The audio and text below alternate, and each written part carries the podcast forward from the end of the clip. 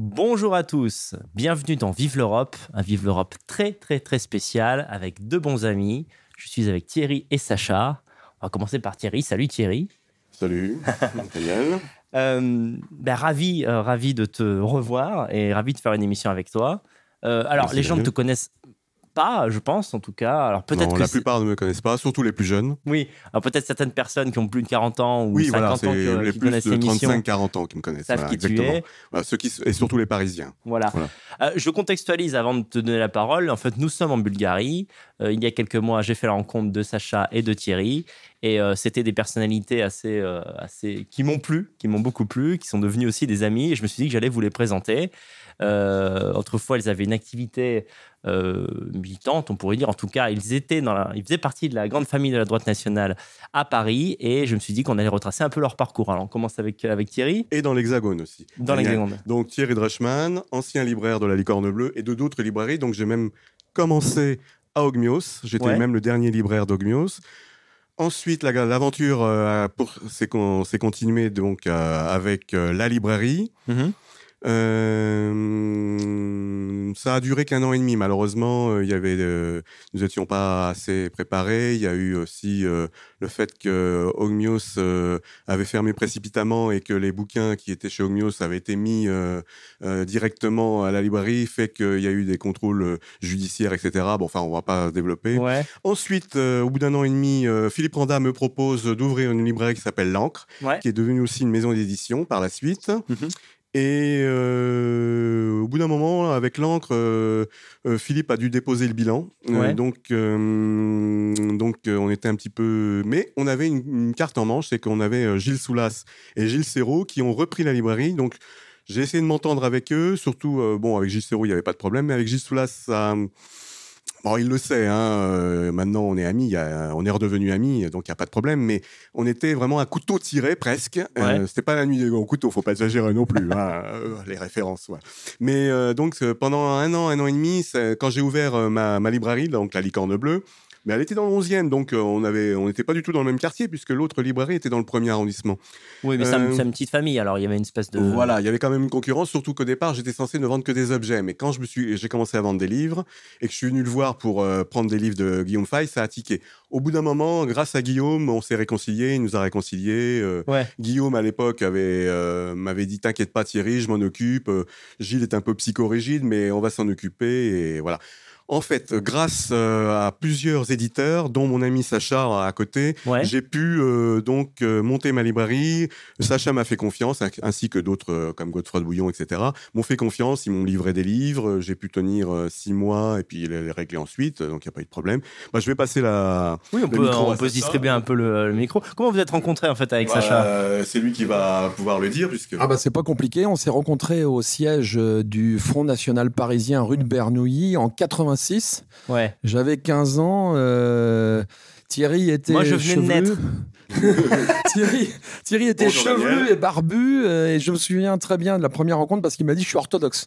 Alors c'était quand même mon premier euh, euh, chrétien orthodoxe que je rencontrais et on s'est rencontrés au siège, ça a accroché assez rapidement et on est devenus amis euh, patriotes parce que bien évidemment et nationalistes, chaque fois qu'il y avait un mauvais coup à faire euh, contre les gauchistes ou une action euh, particulière, Ouais, euh, vous en étiez quoi. on, on en était, surtout qu'on était beaucoup moins nombreux qu'aujourd'hui, je vois l'ensemble de ce qui se passe avec les jeunes. Oui, puis alors évidemment, il faut recontextualiser. C'est une époque où il n'y avait pas Internet. Donc en fait, pour rencontrer les camarades, fallait aller sur le terrain, fallait aller aux conférences, fallait aller aux manifs, fallait aller au local. C'était vraiment l'avantage. C'est-à-dire qu'on allait euh, traîner nos guêtres, selon l'expression, Ouais. au local. Il y, a- y a des actions qui se sont menées, qui se sont décidées. Je pense à une action l'Arc de Triomphe ou autre, euh, par exemple, une banderole. Ouais. Ça se décidait dans l'après-midi parce qu'il y avait dix jeunes qui se réunissaient et on se dit si on allait mettre une banderole à tel ou tel endroit ou, ou manifester devant un magasin Vuitton qui faisait des publicités racistes anti-blanches ou euh, des choses comme ça. Ouais. C'est vraiment comme ça, l'ambiance était comme ça. C'était où, oui, où euh, on a participé à peu près à, euh, à tout ce qui se faisait euh, de factieux, diraient les gauchistes. Ouais. C'est-à-dire que la, la dernière tentation du Christ, on en était. Euh, Enfin, chaque fois qu'il y avait une belle action à faire pour, euh, pour motiver du monde, et puis ça nous motivait, puis on trouvait ça drôle. On est, c'est, c'est l'âge où on trouve ça Parce que drôle. le- le- c'est le film de Scorsese où C'est le euh, film de il Scorsese, était voilà. considéré comme antichrétien, c'est Voilà, ça voilà, Ouais. qui, est, qui est vraiment insultant envers le Christ. Ouais. Et je dois, je ne cacherai pas que j'ai gazé plusieurs cinémas euh, euh, avec quelques. Ça hein, part sur des bases énormes. C'était très bien, c'était très agréable. On a fini au poste. hein. C'est là que, même en étant mineur, la première fois, mes parents étaient me chercher au poste de police, Ouais. mais ça ne les a pas effrayés. euh, donc on est, on est habitué de, de- des, des postes, hein, fatalement, quand on est militant comme ça. Qu'est-ce qui t'a amené en fait euh, à devenir éditeur au fil du temps? Euh, Comment tu t'es mis dans cette position finalement? La passion des livres, et je trouvais toujours magnifique de voir dans les euh, librairies nationalistes qu'il y avait encore des gens qui avaient le courage d'éditer des livres considérés comme difficiles à éditer. Ouais. Euh, je trouvais magnifique qu'il y a encore des éditions sous le manteau, ce Mhm. que je continue de faire aujourd'hui d'ailleurs, je suis encore du sous le manteau. Mhm. Ce sont les éditions, pour ceux qui veulent savoir, Pravda. Euh, la vérité, je trouve ça très drôle de reprendre ce, ce- ce- ce- ce nom communiste, parce que la vérité, c'était vraiment le mensonge. Mais là, en l'occurrence, c'est la vérité. Ouais. Et je trouvais magnifique qu'il y ait des gens qui impriment des bouquins, on savait pas d'où ça sortait, c'était une maison d'édition discrète. Et ça, c'est un des avantages d'être en Bulgarie, c'est que ça permet, lorsque des gens me demandent de sortir, d'éditer des plaquettes, Ouais. euh, qui, qui sont un peu sulfureuses ou qui ont besoin d'une certaine discrétion. Ça, c'est un des avantages euh, de, de l'Europe de l'Est. Mais Ouais. sinon, j'ai édité euh, des livres tout à fait euh, officiellement Oui, avec une maison d'édition classique. Voilà. Ouais, Voilà. Euh, en fait, le, le- le métier, comment, comment vous l'avez vu évoluer tous les deux? Parce que vous avez été dans les métiers du livre. Euh, Là, on parle des années 90. Euh, à l'époque, ça fonctionnait bien? Qu'est-ce qui, qu'est-ce qui manquait Fonctionner bien, c'est beaucoup dire. Non, ça a toujours été très difficile. Il n'y a pas de quoi gagner euh, largement sa vie. Par contre, ce qui est sûr, c'est que ça, ça a toujours euh, attiré, Ouais. euh, attiré des gens qui pensaient peut-être en On n'a pas trinqué, donc. Je t'interromps. Parce que... On va pas s'oublier. Non, non, Hein, mais quand même. Je m'interromps aussi, du coup. À la santé des auditeurs, qui de leur côté. Comme on dit en Bulgarie, j'y fais zdravé. D'accord, c'est comme ça qu'on dit chin-chin J'y fais zdravé, c'est santé. Voilà, ça veut D'accord. dire la vie et la santé. Et donc, euh, donc le métier d'éditeur s'est imposé à moi déjà par la passion du livre. J'ai toujours euh, beaucoup lu et beaucoup, euh, beaucoup été intéressé par le métier d'éditeur. Je l'ai vraiment pris à bras le corps. J'ai toujours fait en général des éditions de luxe. Donc Mhm. c'est assez curieux, mais je suis soit dans la plaquette sous le manteau, soit dans l'édition de luxe. Mais le, ça s'imposait. Il y a un moment donné, on peut pas toujours demander aux autres de faire preuve de courage. Oui. Euh, il y a un moment donné, il faut que ce soit soi. On pourrait dire l'édition de ce que tu appelles l'édition de luxe, c'est les bouquins vraiment très bien édités Oui. euh, qu'on a envie de garder. Quoi. Voilà, Ouais. voilà. Mhm. J'ai sorti de la toile, euh, c'est avec de belles coiffes, c'est cousu, c'est avec du beau papier, c'est avec du crème. C'est pas du thermocollé euh, qu'une fois qu'on a lu on l'a lu deux fois, on le met à la poubelle. Moi, Ouais. c'est des livres qui dans 100 ans seront encore là. Quoi. Voilà. Ouais, d'accord. Voilà. Euh, Thierry, toi qui étais plutôt euh, libraire. Oui, euh, exact. Je n'étais que libraire d'ailleurs. D'accord. Co- Je n'étais pas éditeur. D'ailleurs, ouais, ça m'a un peu ému quand tu m'as dit que tu as, bossé avec l'encre, parce que le, le premier bouquin que j'ai lu de Faille, c'était les éditions de l'encre, Oui. c'était euh, l'archéofuturisme. Oui, c'est quand Gilles Soulas reprend. Donc voilà. Comment tu comment ça a été affecté par Internet en fait la librairie? Plutôt négativement en fait. Euh, les gens commençaient à acheter sur euh, sur Internet plutôt que dans les dans les librairies? Moi-même, j'avais j'avais un petit site internet et je mettais aussi sur d'autres sites. euh, D'accord. euh, oui, mais pas tout de suite. C'est grâce à qui m'a réinitié à l'informatique. Parce que j'en avais fait, mais c'était l'ancienne informatique euh, qui n'avait rien à voir. Et là, il m'a ah, finalement, il m'a initié à la micro-informatique. Ça se dit plus. ça Sacha, tu voulais dire. voilà. voilà. Je couperai, c'est pas grave, t'inquiète. Et euh, donc, euh, grâce à Sacha, donc euh, j'ai pu euh, me remettre à, à la micro-informatique qu'on appelle l'informatique maintenant, mais c'est de la micro-informatique hein, par rapport au, vieux système Oui. qu'il y avait autrefois.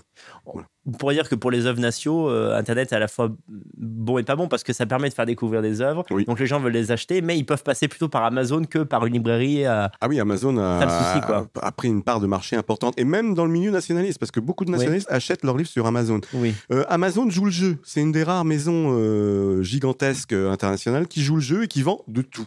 Et qui n'a aucun scrupule à vendre Ouais. de tout. Alors depuis quelques, bon, tu, tu sais Peut-être pas, mais depuis quelques ouais. mois, voilà, Oui. ils s'attaquent un peu aux nations américains parce Voilà. que c'est, c'est- ça fonctionne tellement qu'ils font gaffe. Il y a eu des pressions peut-être. Il y a quand même de euh, l'idéologie, mais c'est vrai que pendant longtemps, on pouvait trouver même des écrits révisionnistes sur, euh, sur Amazon assez facilement. euh, Avec les lobbies euh, pro-israéliens am- américains, je pense qu'Amazon maintenant a dû mettre un bémol. oui. c'est ça, ouais. ouais. Mm, mm, Et donc, mm, euh, toi, quand tu as commencé, on parle de quoi? On est à la fin des années 90, c'est ça? Mm. Donc j'ai ouvert euh, la Licorne Bleue en 98. D'accord. À l'époque, 2012. qu'est-ce qu'il y avait euh, d'autre comme librairie en fait dans Paris euh? Bah, il y avait surtout Chiré qui, avait ouvert une, qui a ouvert une librairie il y a 30 ou 35 ans qui s'appelle euh, Duquesne Diffusion, qui est avenue Duquesne dans le 7e. Ouais.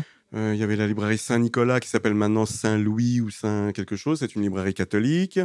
Il y avait bien sûr, entre-temps, mais il est ouvert après moi, euh, la librairie Facta Ah oui. euh, qui a fermé depuis, je, je crois. Oui, oui, c'est devenu Voilà. un peu la nouvelle librairie. Maintenant, ils ont fait. Oui et non, parce que Vincent devait faire partie du projet et visiblement, il a été éjecté. il a été peut-être un peu naïf aussi. Et puis, et puis il a peut-être bien fait aussi de pas faire partie du projet parce que si s'il se sentait pas à l'aise dans ce dans cette euh, lignée, euh, je crois qu'ils ont pris une ligne euh, nationale sioniste, euh, comme dirait Alain, Alain Soral, D'accord. qui, qui déplaît à, à Facta, parce que il était, je crois qu'il était très, il est très lié à, à égalité et réconciliation. D'accord. Et la librairie, cette nouvelle librairie là, qui est en face du Luxembourg, je crois, c'est pas qu'elle a refusé les livres de d'Alain, d'Alain Soral. Ah oui, donc, pardon. euh, Alain euh, voulait placer On a ses du mal livres à s'en rappeler. 50%, Oui. Je suis tellement fort en fait que j'ai éclipsé complètement ce- cet homme. Et la librairie roumaine, oui, mais il a fermé. euh, Ah oui, oui. Mais il y avait la librairie Oui. roumaine. Exact, oui, c'est vrai. Non, mais il y avait la librairie roumaine qui était vraiment un- une, une belle chanson de geste. Ouais. Euh, C'était une librairie euh, qui, qui était drôle parce que la librairie roumaine, on aurait pu penser, tiens, nationaliste français, librairie roumaine. Ouais. Les gens s'y perdaient, rentraient dedans. C'était vraiment très agréable. Mais parce qu'il y avait quel type d'ouvrage en fait euh, Bah, Il y avait euh, tous les ouvrages euh, insupportables pour les gauchos. Ouais, quoi. voilà. il, y avait, il y avait tout ce qui était. euh, j- J'aime bien le mot factieux parce que, c'est- non pas que j'y adhère, mais c'est ce que c'est les gauchos nous traitent de factieux. Ouais. Donc euh, j'ai envie de dire, pour, pour utiliser leur vocabulaire, euh, tout ce qui est factieux est sain. Et donc il y avait euh, que du, du livre Il y factieux. avait une quoi. atmosphère un peu qui rappelait les heures les plus sombres en fait. Et voilà, exactement. Mm. Enfin, Il y, a- il y a des gens qui confondent les heures les plus sombres et les heures les plus claires. Mais Ah ça, c'est ouais. attention, comme nuit Ça. et brouillard. hein, Il y en a qui confondent. Encore un autre, un autre débat. À l'époque, la librairie française, elle existait euh, ou pas encore? Euh, elle s'est ouverte juste après, oui, oui. D'accord, Oui, ouais. oui, oui, tout à fait. Et euh, bah, co- comment était le, le métier à l'époque? Les, les gens achetaient, euh, Oui, achetaient oui, beaucoup Ils ils, achetaient euh, beaucoup plus que je pense que, que maintenant. ouais. Dans, une- dans une librairie directement, oui, oui, parce qu'il y avait, il y avait la vente par correspondance, Ouais. mais euh, les gens préféraient quand même voir le livre. Mais euh, je pense que la- toi qui vendais par correspondance, Sacha, euh, tu, tu, ouais, tu- tu vendais bien quand même. Ah oui, oui, oui. Et bah, par exemple, Sacha, Il qu'est-ce qui fallait, t'a il fait fallait euh, faire un catalogue. Ça, c'est qui- ouais, bah, Ouais. Comment a évolué le métier et qu'est-ce qui t'a fait dire à un moment donné, bon, bah, je, je change de vie, euh, j'ai- je suis allé arriver à la fin d'un cycle euh, Bah, la fin d'un cycle, parce que euh, les gens s'imaginent toujours, et c'est un des défauts euh, de notre milieu, c'est que les gens s'imaginent que tu fais des fortunes en vendant des bouquins. Ouais. Et si jamais tu as des soucis avec la justice, moi, c'était mon cas, j'étais dans le collimateur. Euh, j'étais installé en Bretagne à un moment donné et j'étais dans le collimateur de, de Rennais parce que les Bretons c'est tout ou rien. Ou ça fait Ouais. de grands euh, patriotes et vrai. nationalistes, ou ça fait de très bons gauchistes. C'est vrai, c'est vrai. J'étais dans le collimateur de la justice. euh, Il y a eu une grève des postes. Enfin bref, il y a un moment donné, j'étais obligé de, de fermer la maison d'édition. Des livres n'avaient pas été livrés en temps et en heure. Et alors tout de suite, c'était dans le milieu, tu sais, c'est haro sur la bête. Ah oui, on s'en doutait bien. L'escroc, le voleur, le... j'ai entendu tous les noms. Par contre, comme j'avais les livres et qu'il y avait un problème, quand la société a été fermée par à cause de la justice euh, Ouais. bretonne ou française, euh, j'ai euh, emballé l'ensemble des livres qui avaient été commandés. Mhm. Et j'ai réussi un an après, grâce à un ami qui a fait un don, à payer les timbres nécessaires, enfin la poste, euh, de manière à envoyer ces bouquins euh, à l'ensemble des clients au maximum de ce que je pouvais. D'accord. C'est-à-dire que les gens, ils ont reçu, j'ai tenu parole, j'ai j'ai envoyé les livres. Ouais. Ça faisait partie de ma fierté. Ouais. Mais ça, je le reproche vraiment, je, je le dis euh, parce que c'est important à comprendre. Quand on fait preuve de courage et qu'on a des soucis judiciaires, on va pas primo le raconter à tout le monde. Et deuxio, faut essayer de faire confiance aux gens. Non, il n'y a pas que des escrocs, des voleurs, parce que les gens s'imaginent que c'est une manne. Non, c'est un tout petit milieu. Je parle de l'édition, Oui, oui, oui. spécialement patriote ou nationaliste. C'est une niche. C'est compliqué, c'est difficile, c'est dangereux judiciairement. Mhm. Euh, j'ai eu euh, des, des gros problèmes. euh, En plus, j'ai eu même le renseignement militaire sur le dos. Parce que comme j'étais en Bretagne, c'est un moment où des indépendantistes bretons ont posé une bombe à droite à gauche. Alors, ils ont un système d'entonnoir. Alors, comme j'étais nationaliste et breton, euh, je les ai eu dans les reins alors que j'avais rien fait du tout. J'ai même pas participé. Mais ils avaient fait un attentat, je me souviens, à Matignon. Voilà, ouais. C'était par exemple parce que c'était symbolique. Matignon, c'était une petite ville de Bretagne. Et on a toujours des gens dans les reins. Et les gens qui sont extérieurs, qui se permettent d'acheter un livre ou de parents patriotes, mais qui prennent aucun risque, eux, sont confortablement assis euh, dans leur canapé à, à- à gueuler devant les informations, mais n'ont aucun courage, viennent te dire oui, oh, c'est des escrocs, ils m'ont pas livré. Du calme. Faites-le, montrez-nous le chemin, soyez courageux et après on en reparle. Oui, c'est vrai. Après, je pense que hein. chez les jeunes aujourd'hui, c'est un peu une, une sorte de désespoir face à la situation de la France. Les gens se disent finalement à quoi ça sert de lire des bouquins On a plusieurs gens à faire. Je pense que c'est plus une réflexion comme ça. Mais tu as raison de rappeler que c'est euh, qu'il y a un danger dans l'édition. Euh, tout à l'heure, tu as parlé de Randa. Euh, je crois que c'est Randa qui avait, qui avait été l'éditeur de Faille au moment de la colonisation de l'Europe. Bon, je crois qu'ils ont pris 50 000 balles au bah tribunal. Bah Et 50 000 balles, des fois, c'est votre chiffre d'affaires en 3 ans. Ah bah, hein. il, faut, il faut en vendre des Donc, bouquins. ah bah là, bah Ah, oui, on pas, malheureusement, on n'édite pas du. Welbeck. Hein, En euh, plus, j'ai- j'éditais des livres euh, sur l'histoire de la Deuxième Guerre mondiale. ouais. Euh, ça attire les foudres. C'était, euh, Mhm. euh, c'est très difficile d'éditer, d'être objectif. D'où l'intérêt d'ailleurs de faire des éditions sous le manteau. Euh, Ça, c'est quelque chose qui doit, c'est quelque chose de culturel chez nous. C'est Mhm. quelque chose qui doit perdurer parce que c'est la, c'est laisser des traces. Les écrits, demain, on nous coupe Internet. vrai, c'est vrai. Il y a beaucoup de renseignements que nous n'aurons plus. Mhm. Je pense que tout bon patriote, tout bon nationaliste doit avoir une belle bibliothèque. Mais je le dis pas parce que je suis éditeur. Je le dis parce que j'ai été éditeur, parce que je pensais ça au départ. Ça vient oui, de là. oui, oui. Euh, demain, on nous coupe Internet, il reste quoi? Je veux dire, euh, euh, la France juive de Drummond, euh, demain, si elle est que sur Internet, comment on aurait eu la France juive de Drummond? Mhm. Moi, le 19e m'a passionné, par exemple, sur les auteurs du Ouais. 19e, sur le- les, les polémiques qu'il y a eu à l'époque, avec le marquis de euh, avec Jules Guérin, euh, avec des. et et d'autres, hein, je veux dire, de- des journalistes polémistes, je pense à Henri Rochefort. Mhm. donc, il est, il est nécessaire d'avoir une belle bibliothèque. C'est de la mémoire. Parce que la bibliothèque, quand il y a 20 000, 30 000, 100 000 bouquins diffusés, on peut pas les détruire. On peut pas aller chez chaque personne détruire Oui. chaque livre. On peut couper Internet et on n'a plus rien. Si on n'a plus de, wi- si on n'a plus de Wi-Fi, on n'a plus Internet, on peut nous couper demain, Ouais. nous, nous écerveler et qu'il n'y ait plus de mémoire. Le livre, c'est pour ça que j'ai aussi choisi euh, l'édition de luxe. Ouais. C'est parce que l'édition de luxe, c'est pas pour le luxe, pour le luxe. Ce qu'on oublie de, dans, dans l'édition de luxe, quand je dis ça, c'est pour les beaux papiers et non pas le thermocollé Mhm. ou autre. C'est que ce sont des livres qui seront encore là dans 100 ans, 200 ans. Oui, c'est-à-dire 300 qu'en fait, là, on parle de la qualité du papier, ça va pas s'effacer, etc. Voilà. Voilà, c'est pas Euh, du papier bois, du poche thermocollé Mhm. qui va disparaître. C'est des Ouais. bouquins qu'on conserve parce que même euh, si jamais ton, ton abruti de petit-fils euh, a décidé de soutenir Israël, il a quand même le sentiment que le bouquin euh, euh, vaut quelque chose et du coup il le vendra quand même à un collectionneur nationaliste parce Oui, qu'il oui, espère en tirer bien 3 sûr. francs 6 Oui, tu as raison. Voilà. Que la, la- la valeur même du livre fait Voilà. que, euh, que même un ennemi va pas forcément le balancer au feu parce que ça pourrait apporter de la thune. Voilà, il n'y a, C'est comme pas, ça y a que pas les-. Voilà. Bon, j'ai fait des autodafés. Hein, ça peut arriver, mais quand, quand le bouquin était assez édité en nombre, il survit toujours, en fait, en général, à toutes les Je me destructions. souviens avoir acheté une caisse, euh, une caisse de livres d'un communiste euh, merdique euh, qui s'appelait Delbos. Mhm. C'était un tirage de tête euh, de, de son œuvre. On a fait un très beau feu de joie. Je veux dire, je peux parler en tant qu'éditeur. On a fait un magnifique feu. On a passé une soirée avec quelques camarades nationalistes et on a balancé chacun notre tour les deux caisses de bouquins qu'on a récupérées. On a beau avoir l'amour du livre, il y a des choses qui méritent d'être brûlées aussi. hein, un sujet intéressant. C'est vrai.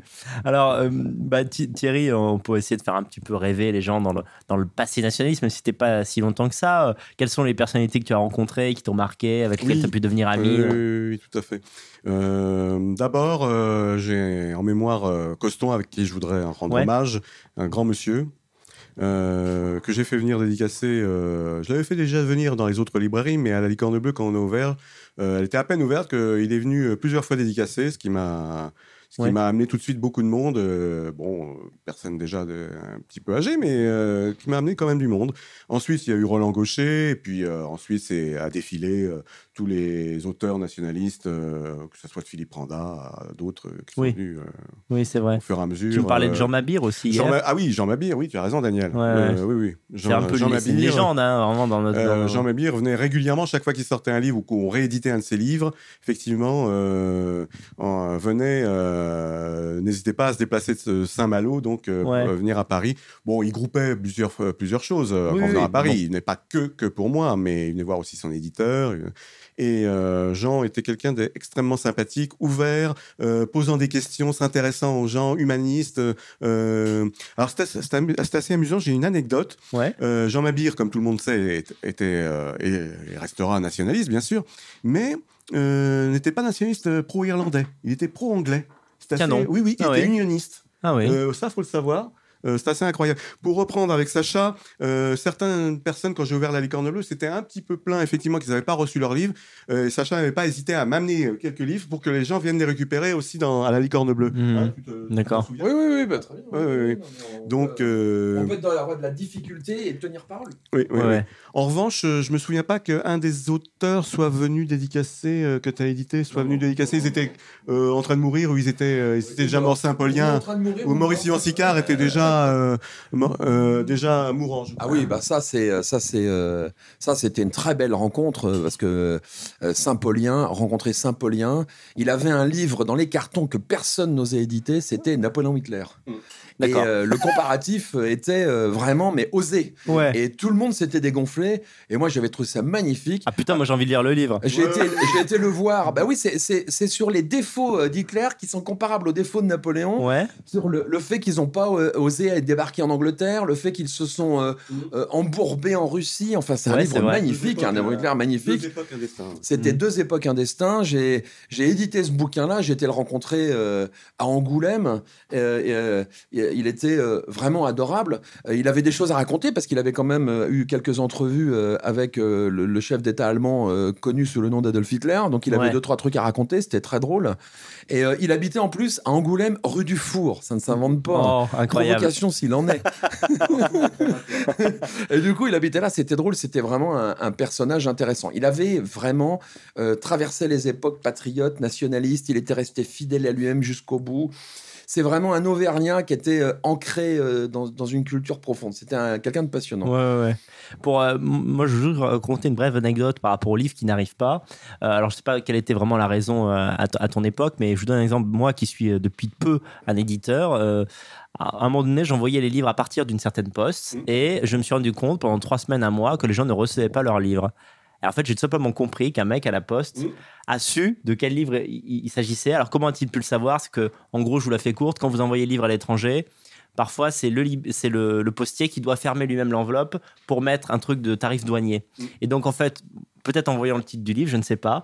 Mais pour moi, c'était de l'idéologie parce que pendant trois semaines, tous les livres que j'ai envoyés de là ne sont pas arrivés. Donc, ça m'a fait un manque à gagner de dingue. Mm. Et on voit que même à la poste, les gens n'hésitent pas, en fait, à, eh ben, perdre des livres volontairement. Et ça, c'est, ça, ça vous fout la haine, Tu as pu récupérer, Daniel, tes livres ou pas, ou pas Euh, non, c'est euh, non, quoi. mais les a volés. Et J'ai eu quelques, j'ai quelques retours à la maison et d'autres, je pense que quand je le mettais dans le carton, parce que des fois j'arrivais avec 20-30 livres, bah, ils balançaient le carton à la poubelle. Jusqu'à ce que je m'en sois rendu compte. Et après, j'ai changé de poste. Mm. Ah, bon, parce qu'on est en France euh, remplacé aussi, il faut le savoir.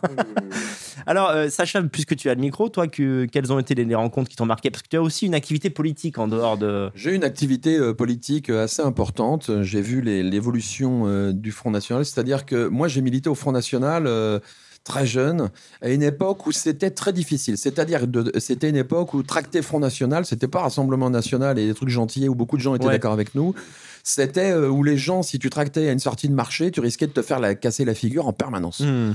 Euh, donc, euh, il y avait- il y, avait que des gens euh, courageux à l'époque, dans le sens, euh, il fallait avoir du courage physique. Ouais. Il n'était pas question de, de, de venir euh, avec des copines en tailleur et tout en petit costume. Il Mhm. fallait y aller euh, plutôt le bomber sous le cuir. euh, le fly Scott, c'était la mode chez les nations à l'époque. Le cuir, parce que c'est quand on prenait un coup de manche, c'était le mieux. Ouais. On avait des, plutôt des nervis en face.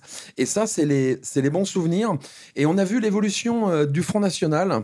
Euh, et et j'ai pu côtoyer Jean-Marie Le Pen de près. Euh, on- au début, c'était Europe Jeunesse Révolution. Mhm. Après, c'était Europe Le Pen Liberté. Et puis, on allait finir bientôt euh, libéralisme, euh, démocratie et, et avenir. Quoi. Enfin, Ouais. Mais avec Le Pen, c'est- l'islam est compatible avec la République. Non, mais c'est ça. De toute façon, rien que quand.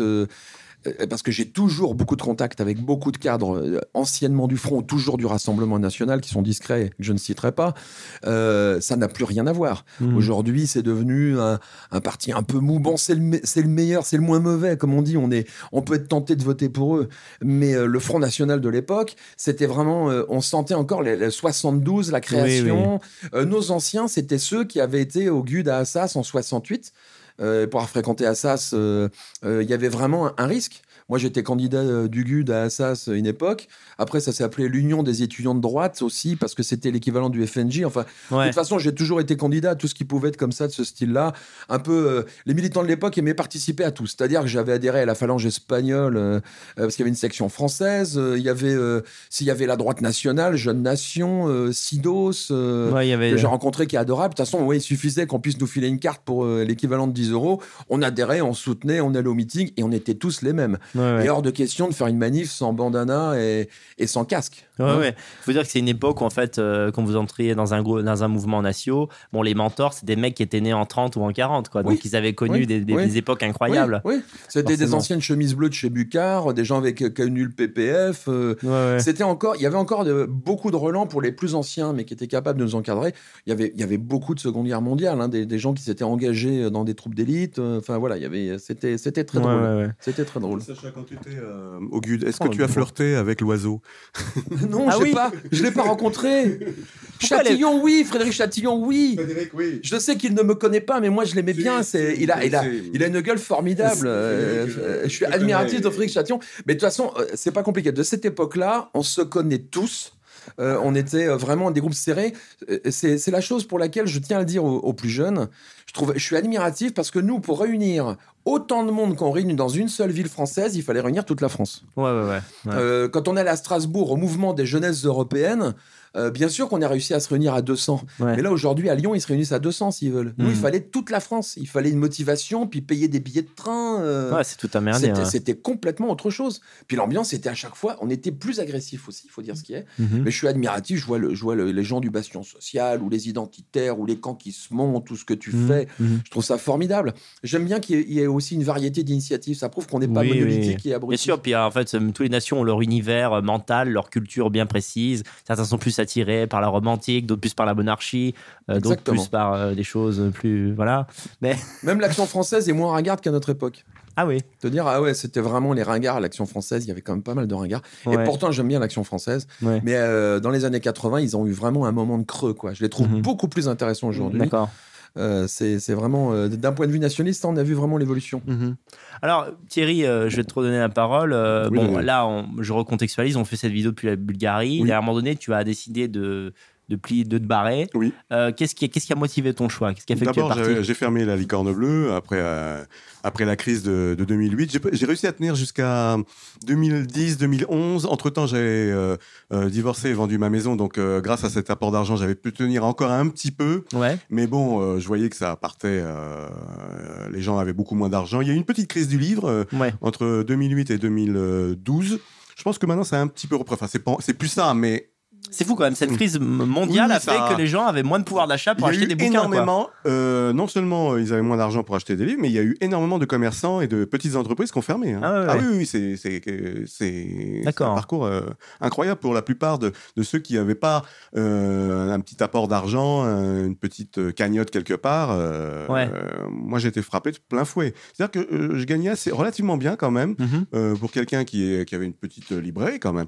Mais le 2008 m'a m'a frappé euh, de, de plein fouet. Ouais. Euh, je m'y attendais pas. Ouais. Et ça a vraiment cassé l'élan. euh, Donc même si tu as survécu un peu, ça, ça a été le début de la oui, fin. oui, quoi. Oui, ça a été, ça a été le début de. Ouais, ça a Oui. périclité. Oui. En, en fait, euh, voilà. Et ça- la même chose pour. Et une anecdote amusante, parce que souvent les gens sont lâches lorsqu'ils euh, lorsqu'ils parlent de quelque chose. Thierry a vendu sa librairie, et j'espère que, bon, il est peut-être encore de ce monde, il avait 78 ans à Gérard Durand. Ouais. Gérard, si tu te reconnais, euh, il a vendu sa librairie à Gérard Durand, qui l'a escroqué, qui n'a jamais payé la librairie. Euh, tout ça parce qu'il avait une maîtresse euh, israélienne et euh, il a il a il a planqué les bouquins il a Je savais pas que ça allait balancer, il moi. s'est Bah, planqué Planquez vos gosses, là. C'est c'est la violence, là. Gérard, si tu m'entends, si tu es encore de ce monde, parce que 78 ans en 2012, ça lui fait plus de 80. Ouais. Gérard, on a réussi sans toi, mais t'es vraiment quand même un sacré escroc. Donc, euh, Ouais. salut à toi, Gérard. On, on- on le salue quand même, on le salue quand même. Ouais. Il, est- il a été un militant euh, euh, Il nationaliste. euh, il oui, c'est vrai. Oui, oui. Non, mais attends, attends, attends, ouais, qu'on soit mais bien enfin, clair. bon, Quand on parle de la librairie, c'est le, le coût de la librairie. Oui, C'est-à-dire oui, qu'il a il filé a à la librairie. Je lui ai donné Il a la librairie, gratis, quoi. Il a eu gratuit, mais il en a, a rien fait. A- D'accord. Il en a rien fait. Donc, euh, Ouais. euh, Il a planqué les bouquins. Il a planqué les bouquins euh, chez le, le commerçant d'à côté, et puis il s'est débarrassé de la librairie, puis il a dit non, non, je te paye pas, il n'y a plus rien, puis hop, il a planqué les bouquins, il a rouvert une librairie à côté. puis, il a essayé d'ouvrir une librairie à côté, mais ça n'a pas marché. Ça n'a Oui, pas voilà. marché. Il voulait. Bon, quand on fait du communautarisme nationaux et blanc, il faut voir avec qui on s'associe. Il faut faire attention. Oui, euh, Ouais. Voilà. Bon, c'est pas, c'est pas bien méchant. C'est surprenant de se faire escroquer avec, par quelqu'un. sur Ouais, Mais toi-même, euh, Daniel, tu es un jeune éditeur. euh, euh, donc, tu en es à ton deuxième livre. Le premier étant ton roman et le Oui, deuxième étant moi, euh, le livre de Guillaume. Voilà, ça? je sélectionne vraiment euh, ce que je vais euh, mettre en avant et donc euh, je fais en sorte que, que je puisse au moins rentrer dans les dans, frais ta- que, dans tes frais. que je Et puis, tu as une petite structure et puis tu la, tu la contrôles de A à Z. oui, oui, il y a ça, il y a ça aussi. Voilà, en fait, il n'y a que important, les oui. entreprises familiales hein, qui peuvent marcher oui, maintenant. Maintenant, il Voilà. faut taper dans une niche et Voilà. euh, s'y accrocher. Puis il faut être bon comme moi Il sur faut être Internet. bon. Exactement. Il faut dire tu- aussi la vérité. Voilà, voilà. Daniel, tu, tu as su trouver un créneau et euh, tu as, euh, je pense, euh, énormément d'éditeurs, d'audi- d'auditeurs, attention, euh, Ouais. euh, d'auditeurs euh, qui, sont- qui te sont fidèles, quoi, je crois. Ouais, Ouais. ouais, bah ouais, on verra bien que Et cette émission fonctionne. Donc, euh, donc alors en gros, quand tu as, euh, alors il me semble que Sacha est parti un peu avant toi. Euh, il s'est expatrié un peu, non, non. Non, non, non, on est partis Non. ensemble. La même voiture. Mais non, parce qu'elle Alors Thierry- racontez ça alors. Non, mais alors, c'est le Qu'est-ce grand qui a fait départ. Paris-Bulgarie à un moment C'est donné le, c'est le grand départ parce que euh, c'est se dire on va tenter l'aventure en Bulgarie. Euh, là, on peut commencer peut-être à parler de l'expatriation, de Oui, comment bah oui, ça se passe. Justement, Alors, déjà pourquoi, pourquoi la Bulgarie déjà? Alors, la Bulgarie au début, parce que je faisais partie d'un club de lutte et j'avais euh, fait un peu de. J'avais fait le, le- le- le sponsor pour un club de lutte. On est venu, et puis je, je suis arrivé en Bulgarie, je me suis dit, mais c'est un pays de cocagne. Ouais. Il fait beau, il y a la mer, il y a la montagne, tout vaut rien. On est imposé à 10%, voire au maximum à 15%. Mhm. Autant dire qu'ici, la fraude n'a aucun intérêt. Tu es content de déclarer tes revenus. Ouais. Euh, la poste bulgare fonctionne mieux que la poste française. faut dire qu'il y a plus de. Ça doit aider. Enfin, je veux pas euh, avoir des propos euh, polémiques, mais. Parce que la poste française dans les 60, ça allait. hein. Disons que la, la- disons que la poste est moins noire de monde ici, si tu veux. Ouais, voilà, voilà. Donc voilà, il y a, y y moins de queue. Et, euh, et- et c'est un pays, mais je le dis pour ceux qui veulent s'expatrier en Bulgarie, ou mais même la Roumanie, c'est possible. Mhm. Ici, les Balkans, il y a une ambiance particulière. C'est un, c'est un pays de cocagne. La nourriture est bonne, elle est saine. Quand tu manges des tomates, c'est des tomates, quoi. Mhm. Euh, L'avantage des pays pauvres, parce que c'est un pays pauvre, la Bulgarie, Ouais, ça, riche ouais, par sa culture, Mm. mais pauvre qui se redresse à fond. On voit l'évolution. On voit l'évolution tous les jours, les trottoirs, les, les, les parcs pour enfants, les ceci, les cela. Ouais. Et euh, on vit tranquille. C'est le mot qui revient sans arrêt. Euh, autant je, je, je continue avec Thierry, on continue à mener le combat patriote euh, avec euh, nos moyens, hein, Mhm. mais on est comme les fourmis, on, on- on fait ce que l'on peut en tout cas. Mais ici, on vit tranquille. On pense un peu à nous parce qu'on a un grand passé militant. Ouais. Et du coup, là, en ce moment, c'est pas qu'on est en repos, mais on pense un peu à nous. Ici, c'est un pays tranquille. Les gens sont doux, les gens sont tranquilles. Et, et justement, c'est un des sujets dont on a discuté avec toi, Daniel. C'est- il y, a des- y a des bars époque stalinienne, enfin époque Khrouchtchevo. Il y, a- il y a des bars d'immeubles partout. Mhm. Mais c'est bizarre, il n'y a pas de racaille en bas. Ouais, c'est drôle. Hein. C'est bizarre. Il y a des pharmacies, ils ont, ils ont des vitres qui font euh, 5 mm d'épaisseur. Ils n'ont pas besoin de vitres blindées, quoi. Ouais. C'est, c'est, il y a, il y a pas. Alors il y a quelques tags parce que tu as toujours quelques abrutis bulgares admiratifs de la culture américaine, mais Ouais. sinon c'est rarissime, c'est calme. Ici, une femme qui se promène à 3 heures du matin, elle risque rien. Ah oui. Et elles sont sexy. Si tu vas dans le quartier de Zigan et que tu cherches à acheter de la drogue et que tu te prends un coup de schlass, faut pas venir te plaindre. Je Ouais. Ça, faut pas provoquer non plus. Il y a Ouais. de l'insécurité, oui, dans les mauvais quartiers, mais dans 99% du temps, si, tu- si tu vis bien, si tu respectes le peuple où tu es, mais une, une fille à 3 heures du matin, une femme, elle risque rien. Ouais, mais ouais. rien, quoi. Jamais on va t'agresser parce qu'on te demande une clope, parce qu'on ne demandera jamais une clope. Ça Mhm. se fait pas. C'est, euh, c'est, je sais que ça c'est pas politiquement correct, mais il y a que des blancs et du coup on est tranquille. Quoi. Mhm. Je veux dire, moi les noirs ici, je les compte sur les doigts. Toi, tu de vas mes choquer personne en disant ça sur ma chaîne, tu sais. Je, le- je les compte sur les doigts de mes deux mains à l'année. Ouais, ouais, et en général, c'est soit un soldat américain, soit un touriste qui est dont le bienvenu, avec Mhm. qui j'ai pas de problème. Ouais, bien sûr. Il n'y a pas d'agressivité. Même les musulmans sont tranquilles ici. Le peu qui reste euh, suite à l'occupation ottomane, je le dis pour ceux qui connaissent pas la Bulgarie, ça a duré 500 ans. Ici, on a un islam, mais qui est presque à l'européenne, à l'occidentale. ouais. hein. Mhm. C'est un islam qui est hyper discret. Ils font tuer les personne. les- Les comacs, notamment. Mhm.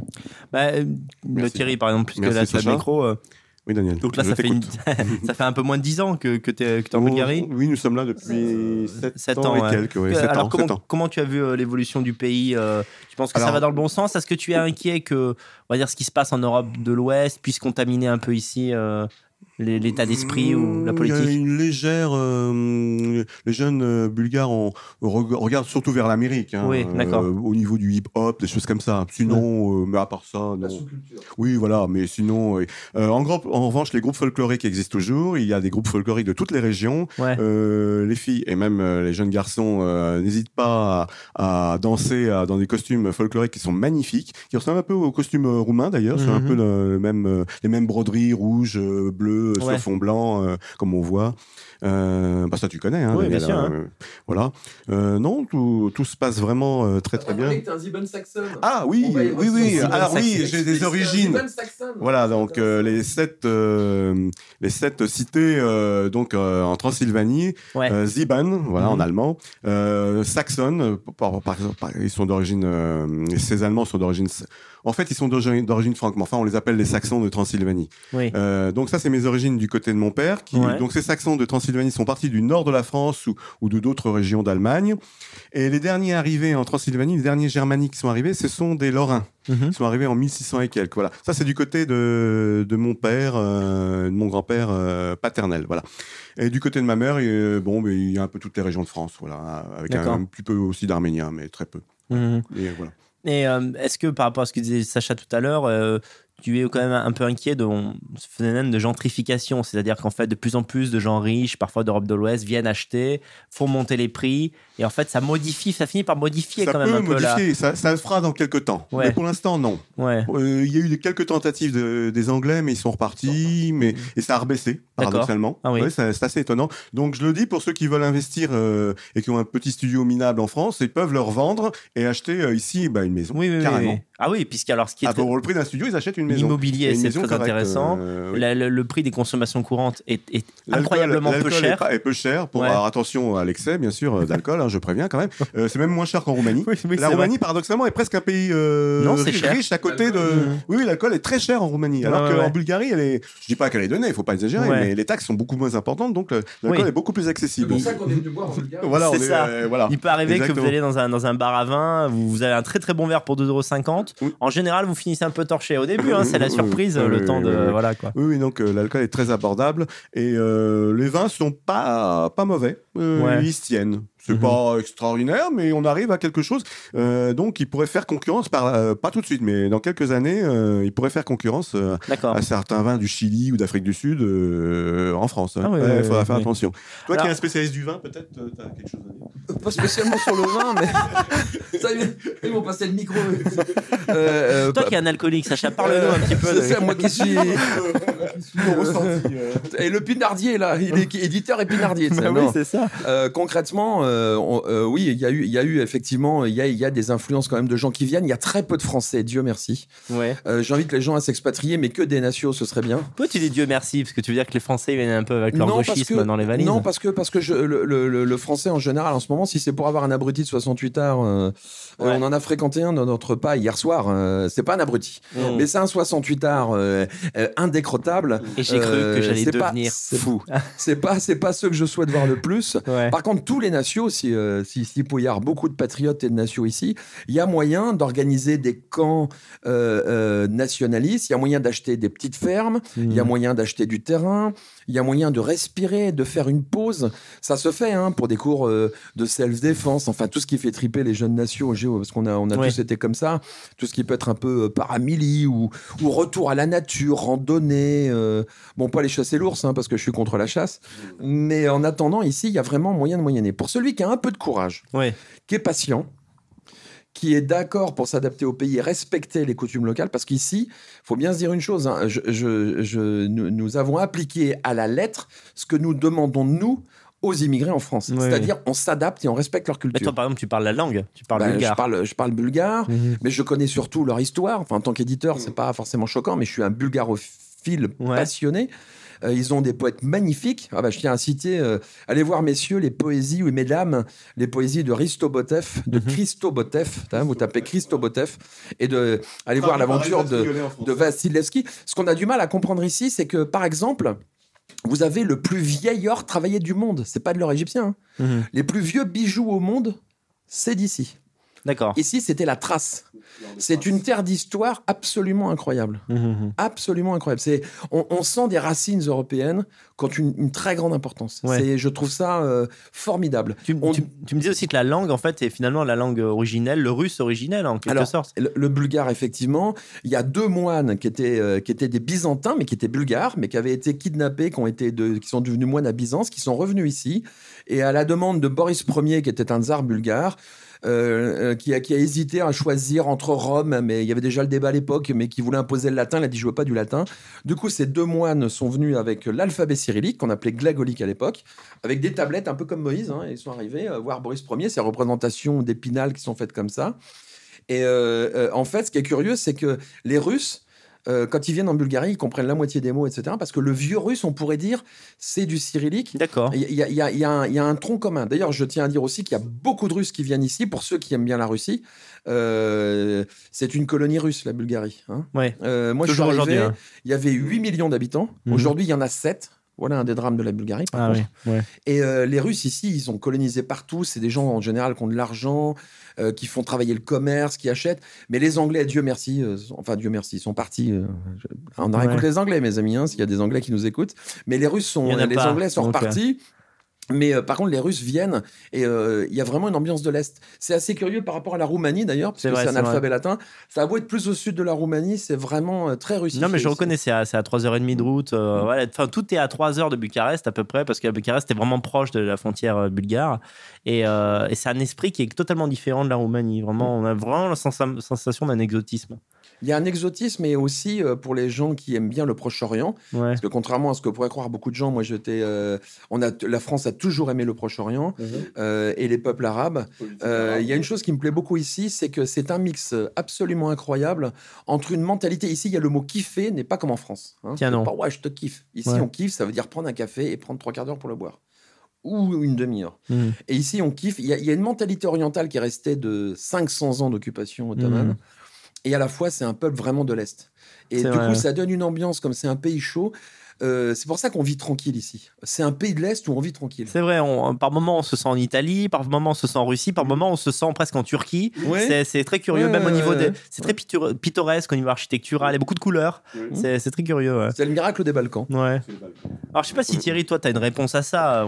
Peut-être qu'on a aucun de nous n'a cette réponse, mais comment tu expliques qu'il y une- ce- cette perte démographique en Bulgarie? Parce que, bon, certes, c'est un pays pauvre, mais pas au point de ne Bah, pas il y a faire beaucoup d'expatriés. euh, Ils vont travailler aux États-Unis, en Beaucoup Angleterre. d'immigration, euh, donc ils partent. Même ouais. en France, en France, euh, c'est pas les plus nombreux. En Espagne aussi, hein. euh, Ouais. En Espagne, euh, en Allemagne, ils sont 700 000. Aux États-Unis, ils sont 1 million. euh, Ouais. non, bah, c'est énorme. Euh, je pense que les deux tiers, enfin, euh, si les, tous les Bulgares devaient revenir, ils seraient, euh, ils seraient 15 millions. Hein. Ouais. Ils seraient peut-être pas le double. Non, j'exagère un petit peu. Tu veux dire qu'en fait, 12, quand, 12, quand les 12, gens 12. arrivent à, à l'âge de travailler ou d'étudier, ils ont tendance à partir du pays. Ils ont tendance à partir, oui. Moins. Moins maintenant, mais Ouais. euh, il y a eu un moment où il y en avait beaucoup qui sont partis. Il est vrai que je me souviens, moi, être venu euh, pour la Et première puis ils fois. font 15 enfants par couple. Ah oui, c'est ça le problème. ouais. Bah, Ah comme oui. beaucoup d'Européens. oui, oui, oui. Euh, je me souviens d'être venu ici, euh, d'avoir découvert Sofia il y a 4-5 ans, et j'avais le souvenir d'un trou. Pourtant, c'est quand même une ville étudiante, Sofia. Oui, oui. Mais un- Et quand oui, même un trou démographique. Et encore, c'est pas, c'est Ouais. pas, c'est pas la, la- Oui, oui, c'est oui. même une des mieux au niveau démographique. Oui, oui, euh. Il y, a, il y a parfois dans des villes où on voit pas de 20-35 ans, c'est vachement choquant. On voit des gamins voit des viens, et des, voilà, ou des gamins ou des vieux. C'est- Ouais, des personnes âgées, on va dire, Voilà. pour être politiquement correct.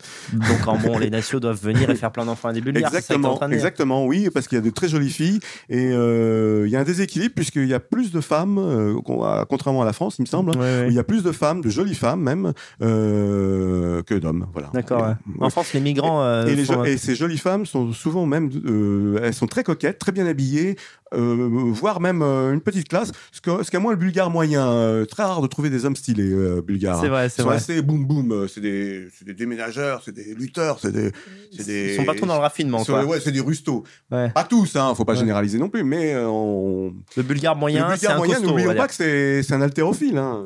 Ouais, c'est vrai. bah oui, on parlait une anecdote à l'heure. amusante là-dessus, je vais vous raconter, c'est que on, tu vois une entrée de boîte avec une belle soirée et tu as 100 filles qui attendent, qui sont en couple hein, avec euh, des hommes, et tu vois 100 princesses.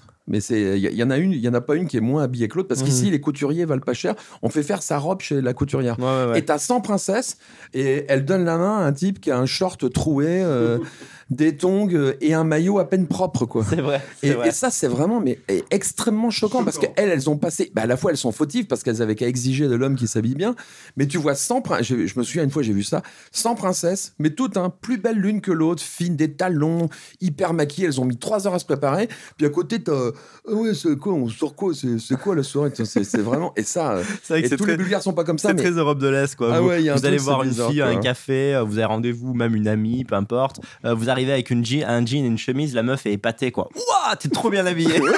Mais moi, Ouais, quand j'arrive en, avec un gilet. et ah bah là, elles se disent, mais euh, ah, c'est ça, c'est un Français. Oui, oui, ça, c'est les Oui, oui. anciens bulgares, Ils sont bien habillés, oui. Les anciens bulgares s'habillaient Bien bien. ouais. l'époque du communisme, par exemple, pour donner un exemple sur la musique, Ouais. euh, euh, il y, a- il y a un grand, il y a, il y a vraiment une- un, un clash générationnel sur ce qu'on appelle le chauga, Mhm. Euh, c'est-à-dire c'est la musique Ouais. où euh, en fait euh, les anciens bulgares qui ont connu le, le- le socialisme, parce que ça s'appelait socialisme ici, on parlait pas de communisme, il n'y a pas de communisme, il y avait que des Oui, socialistes. Euh, mais l'époque socialiste euh, s'habille bien, cravates sont, sont bien ordonnées, et la musique était traditionnelle, sympathique, il y avait même des clips modernes mais sympathiques. Et le chauga, c'est la musique tzigane, qui a d'ailleurs lieu de la même manière en Roumanie, hein, c'est exactement Mhm. la même chose. Et alors c'est curieux parce qu'il y a un phénomène chez ces ch- chanteuses bulgares, si elles sont pas en bikini et, et- et à moitié nues, elles n'arrivent pas à chanter.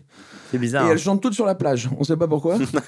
C'est- si elles ont pas en bikini, la moitié des fesses à l'air, la moitié des seins à l'air, ça ne passe pas. Ouais, On ouais. dirait qu'elles ont du mal à chanter habillées. Ouais. Euh, donc là, il ouais, y a quand même des problèmes. euh, non, mais il y a des problèmes civilisationnels. Il faut qu'ils se reprennent. Ouais. Et euh, je pense que ça changera avec le temps. Mais pour l'instant, Mhm. malheureusement, euh, c'est pas le cas. Alors là, justement, euh, bah, je sais pas lequel deux peut répondre, mais en fait, peu importe. On a une, une esthétique un peu euh, communiste, on s'est amusé. Euh, alors, dans quelle mesure le, le communisme, malgré sa, sa fin, a encore une influence pour vous dans ce pays? Euh, Est-ce que c'est vraiment, est-ce que c'est vraiment complètement oublié? Est-ce Alors, que ça- le, le communisme n'est pas oublié. Euh, la Bulgarie était sans doute le pays satellite de l'Union soviétique le plus doux. D'accord. Pour des raisons évidentes. Primo, il y avait la mer. C'est Ouais. là où venait Georges Marchais. hein. C'est là où venaient les apparatchiks. C'est là où, où euh, c'est les plages. On est. Le, pendant la guerre froide, c'était le mur en plus hein, avec la Turquie qui était occidentale, enfin du côté des occidentaux. C'était le pays le plus au sud parce qu'il n'y a pas d'accès à la- aux mers chaudes euh, en Russie à l'époque. Et euh, ce qu'il en reste de bien, euh, je parle pas de ce qu'il en reste de mal, mais ce qu'il en reste de bien, c'est la santé. C'est toujours Ah oui. un grand souci. L'éducation. L'éducation. Tu veux dire qu'il y a une, une bonne sécurité sociale Il y pour a les. une bonne euh, sécurité sociale. Le souci de l'éducation, Ouais, la protection de la femme, l'avancée euh, des droits de la femme, d'accord. le sport. Voilà. Ouais, ouais. Euh, ça, c'est vraiment les bons restants du socialisme. Curieusement. Ouais, hein. Euh, ma première manifestation, tiens, on va parler de ma première manifestation politique. C'est euh, 1986. C'était pour euh, Budapest. Mhm. Budapest 56, 86, euh, Ouais. voilà. Hein, Yann Palak, euh, l'invasion des chars russes à Budapest. Et j'étais, euh, comme on le disait à l'époque, communiste euh, primaire, secondaire, tertiaire. Anticommuniste. ouais. moi, mon militantisme patriote, d'ailleurs, c'est curieux, il n'est pas né de l'immigration, il est né de mon anticommunisme. D'accord. Mais force, force, est de, de- force est de dire qu'un pays qui sort du communisme est, est- est en meilleur état qu'un pays qui entre dans le capitalisme.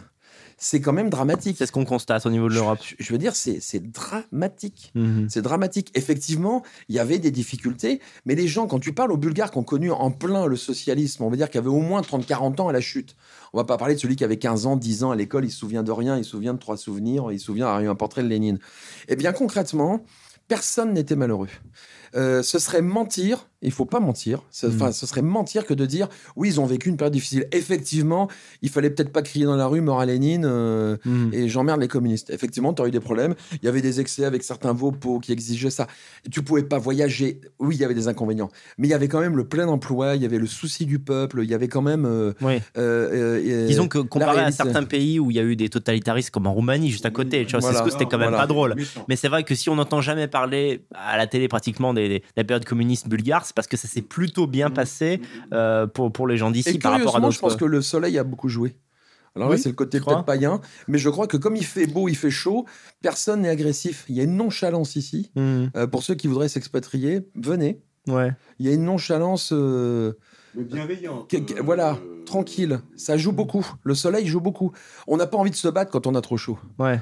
On a plutôt envie d'aller à la plage et de boire un, C'est vrai. ouais, un c'est vrai. cocktail. C'est- Et toi, Thierry, euh, en, en quoi tu penses que le quotidien est agréable ici Vraiment, euh, qu'est-ce qui. Alors, bah, quand tu euh, repenses à la euh, France, est-ce que tu te dis, voilà. tu- tu connais aussi la capitale de la Bulgarie, enfin les, les deux pays, les deux atmosphères. Est-ce que tu regrettes parfois la France? Est-ce que tu es Oui, parce qu'on est quand même français, donc on, Ouais. on a une nostalgie de la France, c'est normal. Mais en même temps, euh, on- en vivant au jour le jour en, en Bulgarie et notamment à Varna, on, on regrette pas. Euh, Ouais. On se dit non. euh, puis au bout d'un moment, euh, après avoir stressé dans les transports parisiens, parce que à un moment, moi j'ai habité donc à Brie-contre-Robert, je faisais une heure et demie de trajet aller, une heure et demie de trajet retour. Ça use, hein. Euh, six jours sur sept, euh, ça faisait quand même beaucoup. hein. Mhm. Bon, j'ai pas toujours habité à Brie-contre-Robert, j'ai habité à Paris aussi, bien Mhm. sûr. Je suis parisien, je suis né à Paris. Mais euh, là, quand j'ai habité pendant six ans à Brie-contre-Robert, bah, ça, ça, ça a même tué mon couple. D'accord. Carrément. Ah Ah oui, oui, oui. Entre ma, ma- ma femme qui avait peur pour moi et qui était stressée et, et parce que je me faisais régulièrement attaquer à la librairie et les transports en commun et le fait de pas me voir des fois parce que les clients me retenaient. Donc j'arrivais chez je partais de chez moi, il était 7h du matin, je revenais, il était 21h, 22h. Ouais, mais il n'y a pas de vie, donc à elle me le voyait pas, et- quoi. Elle me voyait que le dimanche. Ouais. Voilà, donc Ouais. ce qui faisait un peu juste. Bon, on se rattrapait le dimanche, mais quand même. euh, Ouais, ouais. Oui, c'est Ouais. quand même un, un et en plus, investissement. j'avais, j'ai toujours des, des enfants. Bon, maintenant ils sont grands, mais à Mm. l'époque ils étaient petits et donc euh, ils me voyaient pas, ils voyaient pas beaucoup papa. hein. Voilà. Alors, on peut le dire aux gens, tu as fait le boulot pour la race. Hein Ah oui, oui. Hein je- donc j'ai cinq enfants, deux avec ma première femme et trois, et trois avec ma seconde femme. Voilà. Voilà. Vous faites, faites avec plein de femmes. Voilà, n'hésitez pas. euh, à un moment, quand il y a des priorités, quand il y a, euh, il faut ne pas hésiter à faire des enfants. Voilà. Euh, avec une jolie femme, si possible. euh, bah, C'est le moindre des jolie, combats, mais elle, elle est disponible. Tendre, Et intelligente. Tendre, intelligente, voilà, exactement. euh, Mhm. euh, assez jeune pour en, avoir- pour en faire, parce que Ouais. si vous attaquez une femme de pour le 55 ans. et pour le plaisir, voilà, voilà, voilà, voilà, voilà. voilà. Ouais. Et ne, pas hésiter à se, à se remettre au travail, quoi. À se remettre au. Est-ce voilà. que je poserai après Enfin, la, même question à, Sacha, mais est-ce que toi tu conseillerais euh, J'ai un public qui a plutôt 20, 30, 35 ans. Oui, ils sont jeunes. C'est un, un public euh, relativement jeune. hein. Qu'est-ce que Même de 15 ans, je Oui. pense. 15, Il y a- ça arrive oui, aussi. sûr, ouais. Euh, Les gens sont de plus en plus conscients, très jeunes. Je, je trouve Ouais. que la nouvelle génération est très très bien. Beaucoup de gens se posent des questions sur, sur, le- sur l'expatriation. Quel regard tu portes là-dessus? Est-ce que pour toi, C'est pas valable pour tout le monde. C'est pas hein. valable pour Il tout faut le se monde, préparer mais- mentalement Ouais, quand même. hein. Oui, oui. C'est pas valable pour, tout le monde. non, mais quel Euh, veux-tu dire par là? C'est que tu penses que certains ne seraient pas heureux euh, d'être aussi loin de la France? Bah, déjà, c'est quand même très différent, euh, hein. bon, à part Varna quelques grandes villes, hein, euh, le, bulgare moyen ne parle pas français. Hein, faut le Ah, Ça, savoir. c'est sûr. Voilà. Mais quand même, euh, moi j'encourage quand même les gens à savoir quelques mots d'anglais, quelques mots de bulgare quand même, euh, Ouais. histoire de faire plaisir aux Bon, Bulgares. ça quand on va, les nos jeunes commencent un peu Voilà, à maîtriser oui, l'anglais quand même, ça va. Oui, oui, voilà. Euh, voilà, donc euh, bah, je vais te, je vais Ouais, laisser te- le micro et- Toi, toi, Sacha, euh, pour toi, l'expatriation, ça a été un peu la récompense d'une vie d'effort. Enfin, ce que je veux dire par là, c'est est-ce que tu penses que les jeunes doivent quand même résister en France, y rester, ou bien comment vois-tu la chose, toi? Je vois la chose, euh, j'ai euh, mené euh, de- le combat de manière physique, parce que Oui. j'ai pas été qu'éditeur, et je pense que j'ai fait ma part, et je pense que chacun ne doit pas s'épuiser, faire sa part et faire en fonction de son âge. C'est-à-dire que tu as un âge pour faire les enfants, tu as un âge pour te marier, tu as un âge pour combattre politiquement. Euh, Ça ne veut pas dire que je ne combats pas politiquement aujourd'hui, Mhm. mais je pense qu'on doit savoir euh, faire sur la durée. Faut Ouais. pas, il faut pas. euh, J'ai vu des gens s'étioler, j'ai vu des gens euh, s'essouffler, dire euh, non mais ça, ça me concerne plus maintenant. Oui. Je pense plus qu'à moi. Et ça, je me suis toujours refusé. Et effectivement, c'est une récompense pour moi de vivre dans un pays de blanc, avec une ambiance de blanc. Ouais. Ça fait vraiment du bien. Je veux dire, il faut, il faut le vivre, hein, parce que c'est difficile en France. C'était, euh, moi, j'en avais ras-le-bol de voir. C'est quand je rentre en France, à chaque fois, j'ai l'impression de prendre 50 kilos de poids, de l'OA. Euh, quand tu quand tu déboules Gare du Nord, mais tu dis, mais ça me rend malade de cette France, moi qui l'aime tant. Ouais. Ça me rend malade. Par contre, je tiens à dire, euh, pour ceux qui veulent, qui sont au courant de l'expatriation, si jamais ça pète demain, on revient. hein. On n'est pas des lâches, hein, on s'est pas barré parce que j'ai eu entendu ça, si tu veux. C'est Ouais. oui, mais pour toi, du coup, la vie est facile, tu t'expatries. Non, on se protège. On pense à un moment donné un peu à soi. Mhm. Mais, mais moi, mes filles, elles sont, elles sont en France. J'ai quatre filles, hein, elles sont Oui, en voilà. France. euh, Cinq enfants, quatre enfants. Voilà, euh, c'est, on les, elles sont bien là-bas. J'aurais pas déconseillé d'être en France, mais chacun son tour. Il y a un moment donné, on pense un peu à soi. Ici, je m'occupe, euh, je m'occupe de nos affaires. Je suis avec mon ami Thierry. On, on accueille des nations. tu aides des nations à s'installer. À... voilà. on, on- on participe aussi avec les nations bulgares à certaines activités. J'ai une anecdote sur le sujet, d'ailleurs, je voulais en parler. Euh, ici, il y a une chose qui est très amusante. Il y a une vague d'immigration qui est arrivée, que vous avez tous vu, euh, qui, est- qui est arrivée jusqu'en Allemagne et autres. Et ça continue quand même doucement. Oui. Mais en Bulgarie, euh, nous participons avec des groupes d'autodéfense, pour nous dire, je ne sais pas, ou paramilitaires. Ils arrêtent euh, les gens à la frontière et ils les livrent à la police. Sachez qu'en Bulgarie, c'est illégal. Oui. Comme dans tous les pays. Mais ça ne pose de problème ni à la police ni à personne. Tu veux dire, c'est illégal de- d'arrêter soi-même les migrants pour les ramener. C'est euh, complètement illégal. C'est contre la loi bulgare. Mais en attendant, ils le font et personne ne leur dit rien. D'accord. Ni la Donc ça, ça veut dire beaucoup de choses ni d'un pays. personne. Sur euh, la, la mentalité des flics, la mentalité des politiques, ça veut Exactement. dire beaucoup. ouais. Exactement. Du peuple, en fait. Exactement. Il y a un moment donné, euh, il y a des musulmans qui ont fait suer en construisant une mosquée dans un village. Ouais. Les Bulgares sont venus avec deux bulldozers, ils ont rasé la mosquée. Il n'y a pas de procès, hein. À la chinoise. Tranquille. hein. Ouais. Et, et- et tout est à l'avenant comme ça ici. C'est-à-dire que la loi, elle respecte les, les soi-disant règles européennes. Mais par contre, dans, dans, dans son application, c'est pas comme en France. Dans son application, euh, euh, c'est pas imaginable d'arrêter des immigrés en France euh, et de leur mettre des menottes et d'appeler la police. D'un autre côté, je me fais l'avocat du diable, c'est pareil en Roumanie. Le, le pendant, c'est que, bon, parfois, t'as des mecs, t'es dans une rue, le mec roule à contresens, il trouve ça normal. Bon, hein, c'est. Il y a pas, on va dire, vous n'êtes pas aussi confort qu'en France dans, à- dans tous les compartiments de la vie. Vous avez parfois des choses un peu surprenantes, quoi. Mmh. Voilà, voilà, mais, euh, mais c'est le. Voilà, c'est le, c'est le pendant, quoi. Il y a vraiment des avantages. Ouais, Puis les nationalistes bulgares sont décomplexés. euh, oui. Euh, c'est pas, on n'est pas en, on n'est pas en France. C'est-à-dire que euh, il y a quelque chose de curieux. Je sais pas d'où ça vient, mais je parle bien pour la Bulgarie spécifiquement. Mhm. hein. Euh, on, peut avoir des opinions politiques complètement différentes. Il y aura, il y aura pas de bagarre. Ouais. Ici, euh, ici à Taka, euh, qui est, qui est le, le- le- le groupe nationaliste le plus important euh, de Bulgarie, ils ont un stand, ils distribuent des briquets, des tracts. Il n'y a jamais un gauchiste qui ira soulever la table et dire hey, T'es qui Mais Comment tu comment oses faire ça? Jamais. Ouais. Tout le monde s'en fout. En fait, il y a les pros, mais les anti bougent pas. Quoi. Enfin, je veux dire, D'accord, ouais, je comprends. Les commerçants affichent Oui. euh, leurs préférences euh, Ah, politiques. Oui, ça. oui. Il y a des commerçants, s'ils sont pour Ataka, ils vont mettre sur leur vitrine Ataka, ils n'auront pas la vitrine brisée le lendemain. Ah, quoi. ça, c'est très important. hein. Et c'est ça, ça change la Donc, il y a une liberté de penser, en Il y a fait. une liberté de pensée totale. Mhm. C'est- C'est c'est très, très, très impressionnant. Ouais. Euh, même dans le sens provocation. Mais alors finalement, que- quels sont tout peuple a des tabous. Quels sont les tabous alors des Bulgares? Quelles sont les choses dont il ne faut pas parler euh? Ben, J'aurais bien du mal à en dire. Ouais. Et je blague pas. Ouais, ouais, ouais. Tolérants, hein. Ils sont très tolérants. Oui. C'est La tolérance, on en parle beaucoup en France, mais ici, on la vit. Oui, Ouais. la pratique. Ouais. Ça se pratique. Oui. Ben, C'est- J'aurais bien du mal. C'est une bonne question. Bah oui, je vois que tout, je vous ai posé une colle, pas. mais c'est plutôt bien. C'est plutôt Bah non, bien. c'est ouais. une colle parce qu'ils n'ont Bah, pas de tabou. Peut-être ne pas agresser les églises, les souiller là. Ah oui, là, bah, bien là, sûr. euh, Il y a toujours Euh, quelqu'un dans l'église. Ici, l'Église orthodoxe a quand même dit par deux fois que c'était une immigration, une invasion musulmane islamiste, Ouais. et que ça n'était pas une immigration euh, économique. Mhm. Par deux fois. Quand on verra l'Église catholique. Au cas où ils n'avaient pas manière, compris. Non, non, mais vraiment, on a vraiment dit ça. Et par deux fois, quoi. Ouais. Euh, ici, par exemple, l'Église orthodoxe, si jamais euh, il y a besoin de bénir des drapeaux pour aller combattre les Turcs parce qu'ils ont été occupés 500 ans, les Bulgares, tu peux pas leur faire. Ils ont été occupés 500 ans par les Turcs. Ouais. Et ils ont été découpés en morceaux, manipulés, écrasés. L'islam, ils connaissent. Non, Mhm. mais l'islam, ils connaissent ici. Mhm. Euh, l'islam tolérant, euh, ils, ils connaissent. Ils ont Mhm. été très tolérés. Pas de problème. Ils ont été tolérés à obéir. Alors, eux, on leur fait pas. Et ça, c'est vraiment aussi un atout de la ouais. Bulgarie. C'est OK. euh, Et comme ils sont tolérants, ils laissent les, les mosquées euh, euh, être là quand même. Ils laissent les musulmans. Ils sont, ils sont pas agressifs envers les musulmans. Mais si le musulman devient un tant soit peu agressif, ça dure deux secondes. C'est fini. C'est mort. Il n'y a, pas de néo-mosquée salafiste. D'accord. Voilà. Ouais, Voilà.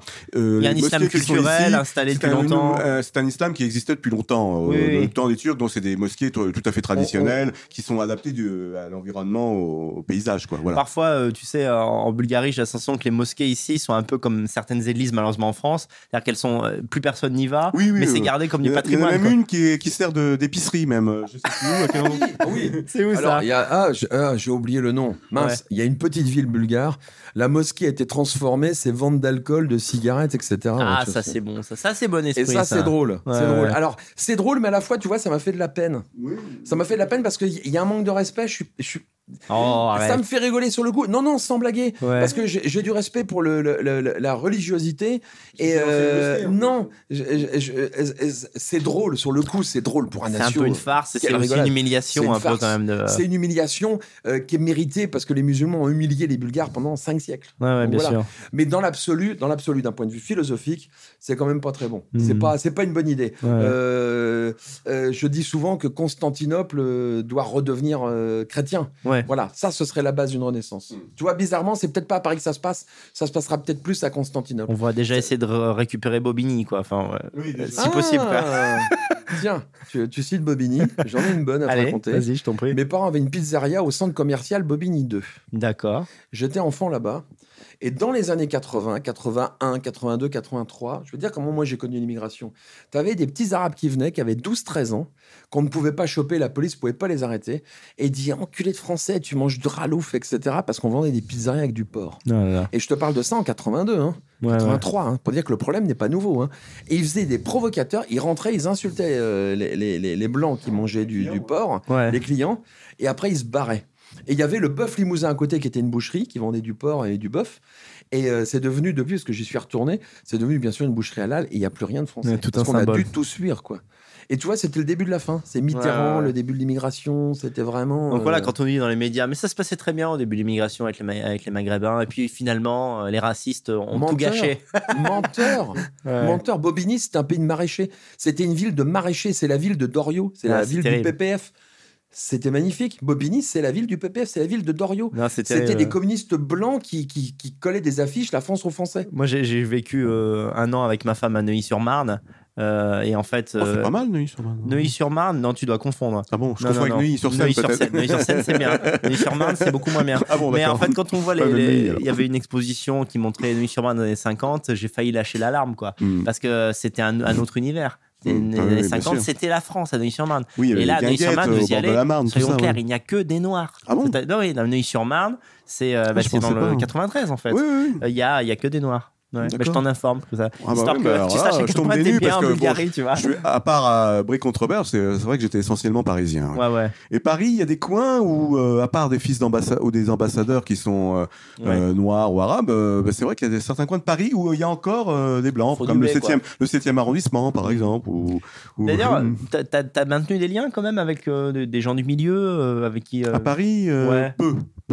Euh, que certains n'hésitent pas à me contacter euh, par ton biais, Ouais. mais sinon, euh, peu, oui, peu.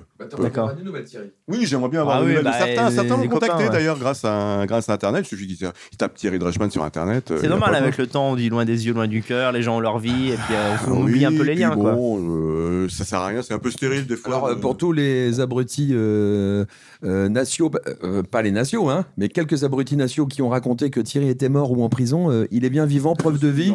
Il est Pour l'instant. Parce C'est qu'à un moment donné, quand on est parti en Bulgarie, euh, c'était, on était en prison. euh, Ah mais ouais. les pires histoires, tu sais, parce que le milieu nation a une qualité, il, il a- beaucoup de qualités, mais il a ses défauts. C'est que euh, il y a des fois des traînées de poudre qui font sensation. Alors, il, il était en prison. Et Ça donne une légende. Bah oui, justement, euh, tu voulais, fallait peut-être pas revenir là-dessus. J'aurais peut-être dû euh, garder oui, cette version finalement. Oui, oui. Non, mais je suis en, euh, non, je suis en prison En en fait, fait. il s'est éclaté en Bulgarie, mais moi. En fait, je suis en prison, mais c'est mes deux geôliers là. En direct de la prison. Sais, on commence à, à faire semblant de pleurer quand en exil. C'est vraiment dur, hein, C'est dur, c'est- beaucoup trop dur. hein. Non, non. Là, je, je voudrais rentrer, à Bobigny. voilà, là où c'est la perfection, quoi. Bah, écoutez, euh, euh, on va un peu, on va conclure en On fait. va conclure, oui, oui, Euh, oui. Quel est l'horizon de tout ça finalement? Vous êtes bien ici? Vous allez y rester euh, Alors, je toi, pense tu qu'on penses va, que tu vas on rester, va Thierry? rester encore quelques temps. On a des projets, pas que pour la Bulgarie d'ailleurs. On a des projets d'ouvrir des filiales en, en Hongrie, en Roumanie Oui. aussi, euh, peut-être même en Russie. euh, Mhm. bah, Il y a, en tout cas, il y a des possibilités de créer des, il y a des possibilités de créer des commerces ici, même Oui, pour les nations qui nous écoutent. euh. Ouais, voilà. D'entreprendre. C'est c'est la France des années 50. Il y a moyen de travailler. Si on travaille, on a de l'argent, on y arrive. C'est pas simple, ne Ouais. rêvons pas. Mais si on se motive, si on est euh, prêt à l'expatriation, primo, on est protégé. Donc pour les nations, déjà, intellectuellement, ceux qui veulent se protéger, qu'on en marre de voir la chienlit sous le nez, il y en a qui n'en ont pas marre, hein, que ça que ça dérange pas. Mais ceux qui veulent se protéger, euh, il y a moyen de se protéger, il y a moyen de travailler, il y a moyen de créer des commerces.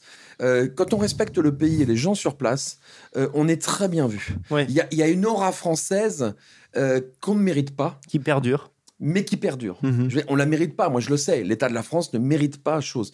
Par contre, si vous venez pour l'architecture, euh, il y, a- il y a autant d'architecture dans toute la Bulgarie que dans un demi-département français Oui. euh, et d'histoire. Euh, il faut pas venir pour ça. Il Ouais, faut, ouais, ouais. il faut pas venir pour euh, manger du roquefort euh, ou pour avoir un filet de bœuf saignant. ça va être très compliqué. Ça va Il y a de la bonne compliqué. nourriture, mais qui est différente, quoi. Il ressemble à la Il cuisine faut s'adapter. Mhm. Et, et aussi un bon conseil d'expatriation, quand vous venez, euh, donnez-vous le temps euh, de, de- de comprendre le pays, de s'adapter à la nourriture. Ça se fait pas instantanément. Faut pas mentir. C'est pas je viens et je suis bien. C'est pas vrai. On a parlé aussi à- avec Thierry des belles femmes. Il faut aussi rappeler aux gens qu'on n'est plus en 1982. Euh, c'est pas parce que vous arrivez ici que vous allez baiser en 6 heures. Faut pas exagérer non plus, parce qu'il y a des gens qui arrivent avec des modèles dans leur tête. Ils sont persuadés que bon, ça va prendre au moins 6 jours. Mais je veux dire, Ça, c'est vrai que. non, mais il fait- y a toujours ce. Les gens ont l'impression que les pays de l'Est, c'est comme. euh, Non, mais c'est ça deux fait jours après le euh, communisme. ça fait partie des blagues. Ça fait partie des blagues, euh, des blagues. euh, Chaque fois que, que je suis en France et pas souvent. Oui, Dieu oui, merci. non, mais on est. C'est pas le Sénégal ici quand même. Les gens ont à manger, quoi. Je veux dire. Non, mais c'est pas, c'est pas ouais. la Thaïlande. hein. Ouais, voilà, c'est pas la Thaïlande non plus, quoi. Ouais. J'aime bien-. Il y, a, il y a une, il y a Ouais. une plaisanterie que j'aime bien faire avec les Français quand je retourne là-bas, qui sont un peu, qui ont une vision caricaturale de la Bulgarie, qui serait prêt d'ailleurs de la situer à côté de la Lituanie, entre l'Estonie et la Lituanie, ça arrive. Euh, c'est ah oui. Alors là-bas, euh, grosso modo, il y a que des putes, des armes et de la drogue. Ouais. Alors les armes, ben on peut en acheter, mais comme partout dans les pays de l'Est, comme en France. Euh, des putes, il y en a comme partout en Europe. Ouais. Et, euh, et de la drogue, il y en a comme partout en Europe. Et par contre, les filles, je vais vous donner un, un truc sur les filles. Je fais une blague à chaque fois. Je dis, oh, les filles bulgares, mais elles sont pas du tout comme les autres. hein. Ouais. Me disait, ah bon, ah bon, pourquoi? Parce qu'il dit, elles, elles sont faciles, elles sont jolies. Ah oui, parce que leur seul rêve, c'est de trouver un mec bien qui les protège, d'avoir une famille et de faire des enfants. C'est vraiment bizarre. hein. Ouais. Donc euh, les Bulgares, mes amis, si c'est uniquement pour faire du tourisme sexuel, euh, il y a un Français que je ne fréquente plus à cause de ça, par exemple, D'accord. euh, parce que lui ne pensait qu'aller dans des bordels ou n'importe quoi. Ici, les filles bulgares, elles sont que- comme toutes les femmes du monde. Elles, veulent une famille, euh, un homme stable, protecteur, Non, euh, mais faire des enfants. D'autant que tout. pour rentrer un peu dans le détail, c'est que si vous allez, je sais pas, à Amsterdam, le quartier rouge n'est pas dur à trouver. Si vous cherchez des, des- on va dire, du sexe tarifé filles, c'est pas, c'est pas évident. C'est pas euh, quelque chose qui va vous sauter aux yeux. Non, non, Enfin, vous faites, vous non. faites une image. Moi, il y a beaucoup de gens, de gens qui m'envoient des, des messages. Vous faites complètement une image erronée de ces pays-là. Mm. Euh, c'est pas facile à trouver. Donc, euh, il ne faut pas avoir ça en tête. Il faut plutôt avoir le- l'envie de vivre sainement, en fait, entouré de gens sains et de s'insérer vraiment dans la société. Exactement. Mhm. Exactement. Hier, on discutait avec un type qui malheureusement était un énorme gauchiste, mais qui nous disait qu'ici, il a trouvé du taf très très vite, alors qu'il galérait en Belgique, tu sais. Euh, ouais, ouais, C'était ouais. incroyable, un mec très très diplômé. Euh, voilà, euh, Géographe. euh, incroyable. Voilà quoi. Mhm. Alors, pour terminer, euh, peut-être un peu tristoun, enfin, ça dépend ce que vous allez répondre, mais qu'est-ce que vous pensez de l'état de la France? Qu'est-ce que vous pensez qui va se passer en France? Quel est votre pronostic? On commence par Sacha, parce que tu as le micro. Euh, Et je- là, ça rigole beaucoup je- moins. je- ouais, on, Et rigole beaucoup coup- moins. on rigole beaucoup moins parce que c'est. euh, c'est, euh, c'est, euh, je suis très optimiste. Ah ouais Je pense que la Tiens. France s'est toujours relevée. Euh, je pense que la France va se relever. Euh, ce qui m'attriste, c'est que je pense que ça se fera dans le sang. Et comme je suis anti-guerre, mais vraiment anti-guerre, pas parce que ça fait bien au micro. Comme je suis anti-guerre et que je trouve que les guerres sont ridicules, je vous parle pas de 14-18 euh, euh, où ça sert à rien. Alors voilà une, anecdote pour les amis nationalistes. Sur les monuments aux morts, j'ai beaucoup de respect et j'ai un grand-père qui est mort en 14. Comme beaucoup de gens en France, c'est d'un classique. Malheureusement, euh, c'est marqué mort pour la France. Mhm. J'aimerais qu'on se dise quelque chose entre blancs quand même. Il faudrait qu'on change tous ces monuments morts en écrivant mort pour rien. Si j'avais une volonté, parce que je ne serai jamais aux commandes, j'aimerais bien qu'on mette sur tous les monuments 14-18 mort pour rien. Parce qu'aller vouloir planter la baïonnette dans le ventre d'un Allemand qui n'est finalement que de la Francie euh, orientaliste, alors que nous étions de la Francie occidentaliste, de l'ancien empire de Charlemagne, quel malheur. Hmm. Quelle bêtise Quand on va en Russie et qu'on voit tous les noms des morts blancs qui sont morts contre des gens qui voulaient défendre la race des Allemands, quand on sait que la première colonie russe, c'est l'Allemagne, mon Dieu, quelle bêtise Je crois 27 millions de morts, vous vous rendez compte, en Russie. mais quelle bêtise, Mm. quelle bêtise. Donc justement, je, je suis très optimiste parce que je pense qu'aujourd'hui, on est moins idiots. Il faut que les gens se réveillent. Euh, Il y a un problème avec Internet, un, Mhm. un phénomène très important qui se génère avec Internet, c'est que par exemple, par rapport à la télévision, moi j'avais une grand-mère, la télévision, au début, elle devait se lever puis changer les chaînes. Puis après, elle a eu M6, M5, le- il y avait le matin, enfin la 5 à l'époque ça s'appelait, il y avait le matin, il y a tout ça. Bon, elle était restée scotchée à la télé.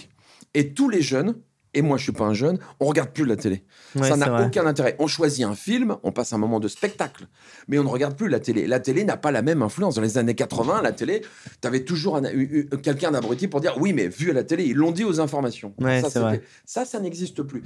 Je pense qu'on doit utiliser Internet à sa juste mesure, se libérer d'Internet tout en l'utilisant de manière efficace.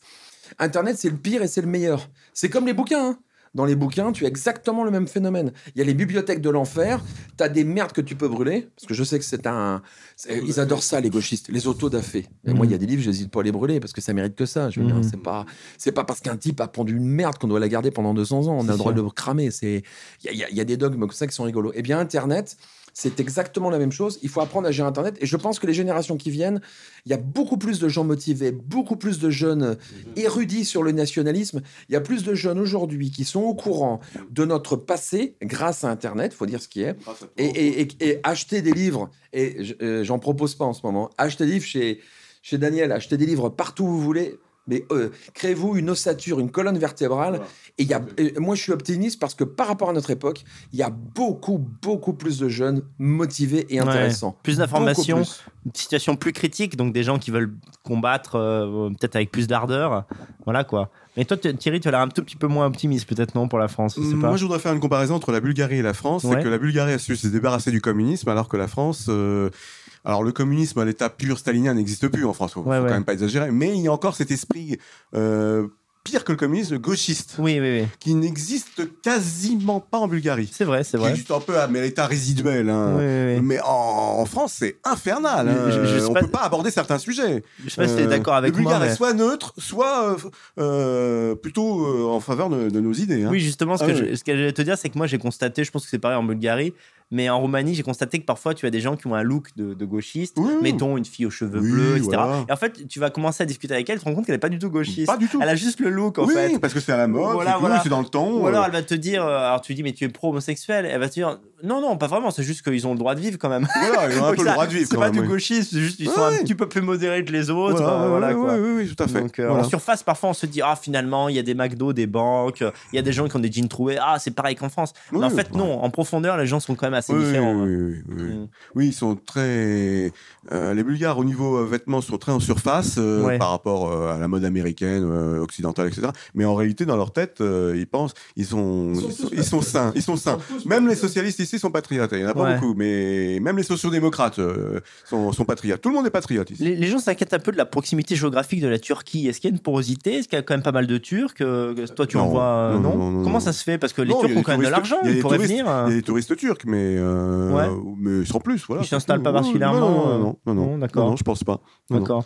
Finalement, quels sont, pour conclure, quels seraient les dangers qui pourraient peser sur la Bulgarie dans une un vision à, moyen C'est un terme? petit pays qui est sous l'influence de l'OTAN. Ouais. euh, qui est sous l'influence américaine euh, et en même temps euh, qui est proche de la Russie. C'est assez euh, bizarre. C'est un pays qui, est, qui, qui en même temps est dans l'Occident, Ouais. euh, parce qu'elle est quand même dans dans l'Europe, euh, enfin dans la communauté européenne, euh, dans la- et en même temps euh, pro-russe. Donc euh, ils sont tirés à U et à Adia. Mm. Je sais que là il y a une petite instabilité politique euh, en, en ce moment en Bulgarie, mais dans quelques temps euh, il y a de nouvelles élections et je pense que ça va, il va y avoir un nouveau gouvernement et qui sera nationaliste cette fois-ci. D'accord. Hein, je, D'accord. je sais pas si tu es au courant un petit peu. euh, Oui, non, mais le euh, principal, le, le, le, le principal danger de la Bulgarie, c'est de passer à l'euro et d'être asservi à l'Europe avec ses lois. C'est ça. ouais. C'est euh, c'est le seul danger, mais en tout cas, euh, pour ceux qui voudraient s'expatrier, au rythme où ça va, euh, si je, vous avez euh, 20 ans ou 30 ans, vous verrez pas ce changement-là. Donc, euh, vous pouvez venir Ouais. vous installer. Ça se fait tout doucement.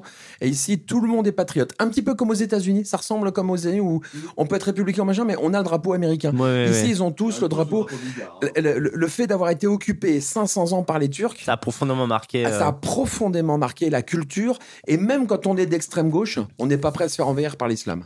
Oui, l'extrême gauche ici n'est pas anti-bulgare, C'est contrairement une à extrême gauche patriote. Hmm, Oui, tout à fait. C'est, euh, c'est, c'est- ça n'a rien à voir. Mhm. Rien. Mais- Euh, tu peux rencontrer quelqu'un qui a des dreadlocks, qui a un look de, de rasta, qui va te dire mais les immigrés, mais dehors quoi, il y en a ras le bol quoi. Ne surtout pas se fier aux allures. Mais c'est c'est vrai que tu as raison de mentionner l'euro quand même.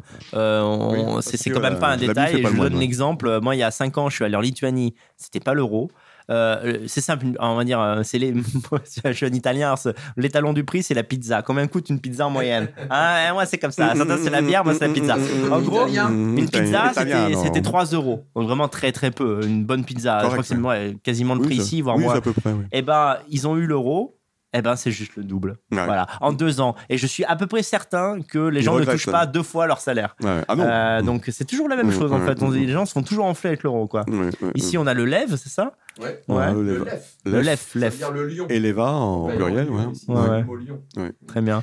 Bah, je vous laisse le mot de la fin. euh, que dire Euh, Je suis content de vous avoir eu dans l'émission. euh. Les Bulgares sont, euh, faut, Je je le rappelle, sont propriétaires de leur appartement à 97%. Hein. Alors qu'est-ce qui explique, ça- qu'est-ce qui Ce qui fait que même s'ils ont un petit salaire, ils n'ont pas besoin euh, de payer un loyer qui est la moitié de leur Mais salaire. com- comment se fait-il C'est qu'ils en héritent ou euh, ils Au moment du passage du communisme au libéralisme, ils ont, Ah, on leur a donné l'appartement qu'ils habitaient. D'accord. Pas, pas- pas que, mais euh, c'est une mentalité. Ici, on est propriétaire. Euh, Mhm. Louer est complètement anachronique. oui. On loue quand on est étudiant, Oui, qu'on va dans une autre ville, etc. Mais ils sont tous propriétaires. Donc tu veux dire que les gens prennent des crédits très tôt pour avoir une, une maison euh, Exactement. Ouais. Et ils héritent, euh, bah, tu vois, comme euh, la population diminue, ils héritent d'un appartement d'une grand-mère ou d'une tante. Ouais. Du coup, ils peuvent en racheter un mieux. Enfin, voilà. Oui, oui, c'est ça. Il n'y a pas de dispute entre les gosses Non. parce qu'ils sont pas beaucoup. non, euh. parce qu'ils sont pas nombreux. Mais finalement, la, la- la démographie ne serait pas un gros problème en soi s'il n'y avait pas l'immigration extra-européenne dans l'Europe. Je veux dire, au fond, que les Européens fassent un ou deux gosses, c'est pas vrai. Ouais, ouais, ouais. En plus, ça, oui, avec les robotisations un peu partout, euh, qui est un ou deux enfants par famille, ce serait pas tragique si d'un côté il n'y avait pas tout le tiers-monde qui voulait venir, quoi. Mhm. À 3, on va dire. Moi, je pense que quand même, il faut un minima de 3. Ouais, Euh, à 3, parce que à 3, malheureusement, il y a la mortalité. c'est vrai, le Et renouvellement de quand on est génération. deux, quand on est deux, on a 3, il faut établir des moyennes. Donc Mhm. euh, à 2,7, on est bon. Mais en France, on est bon. hein. C'est, on nous baratine là-dessus. Mais bon, ça, c'est un autre sujet. Ça, c'était- alors, le mot de la conclusion, Allez, vas-y, je t'en prie, Sacha. pour, le, pour moi, en tout cas Ouais. pour ma conclusion, venez en Bulgarie, venez visiter, prenez votre temps, n'hésitez pas, les billets d'avion, ils valent balle d'eux. Euh, ne vous fiez pas à Sofia, la capitale, que Sofia, parce que c'est des- il y a des moments euh, difficiles à Sofia. C'est un peu euh, période communiste avec des grands immeubles, mais il y a un très beau centre-ville. Mais ici, vous avez une terre d'histoire, une terre de blanc. C'est pas cher. C'est un pays en pleine évolution. Il y a des travaux, mais tout le temps, partout. Mhm. C'est magnifique de participer à ça. Moi, je le vois, ça, c'est un truc qui m'émeut. Ouais, ouais. c'est absolument magnifique. Donc, venez voir. Euh, euh, c'est pas la peine de prendre une décision. C'est pas dire je vais en Bulgarie parce que je veux m'installer. Venez, venez jeter un œil. Ouais. Et si jamais, euh, par l'intermédiaire de ton site, euh, certaines personnes veulent me contacter, alors euh, ni tocard, ni abruti, ni débile, tous ceux qui fréquentent. Euh, tous ceux qui sont euh, tous les débiles nationaux, merci, j'ai donné. Ouais. Euh, que des gens euh, bien, merci, pas, de- pas d'abrutis. On est trop. Oui, oui, des gens, des Je- gens qui, qui- Oui, qui non, mais- sérieusement ont un De projet. toute façon, tous les gens qui, qui te regardent sont des gens, euh, je Oh. pense, euh, C'est gentil, corsés mais- intellectuellement quand même. euh. C'est gentil, mais c'est malheureusement sont- pas vrai. Mais... Pas toujours vrai, mais tu, tu touches un panel assez large. En Ouais, général, t'as un bon public. Non, Oui, mais oui, bien Euh, sûr. tu, oui, tu touches un panel assez- euh, quand même euh, intellectuellement On va assez dire, élevé je vais, quand même. je vais je être pense. copain, je ferai le premier tri et je verrai les gens qui. Voilà. euh, Oui, voilà. déjà. On ne voilà. demande pas, bien Voilà. sûr, que vous arriviez avec un dossier de 30 pages, pourquoi Non, je m'installe en Bulgarie, dossier, non, mais non. simplement que Pas vous pas ne veniez pas pour faire perdre du temps à des gens qui sont déjà installés, qui ont leur famille, etc. C'est donnant-donnant, quoi. Oui, voilà. oui, oui, oui. Bon, On voilà. est prêt à aider, sinon on est prêt à aider. Pas très bien. Alors, je vous mettrai une adresse euh, en dessous de l'écran. Vous pouvez me contacter en fait, adèle.quarson.toutanota.com. Si vous souhaitez euh, visiter ou vous installer en Bulgarie, je vous mettrai en contact avec certains nationalistes que je connais ici qui pourront éventuellement vous aider. Je vous remercie Thierry et Sacha pour cette émission. Merci Daniel. Voilà. Et Nora Jean Com pour la décoration communiste. Voilà. On a quand même le droit un peu de Et- rigoler. Chapeau Voilà. aux auditeurs de Daniel. Eh ben, merci beaucoup. Vive la France, Merci, vive, Daniel. vive Vive la. France et vive l'Europe. À Voilà. très bientôt. Et vive la vraie Europe.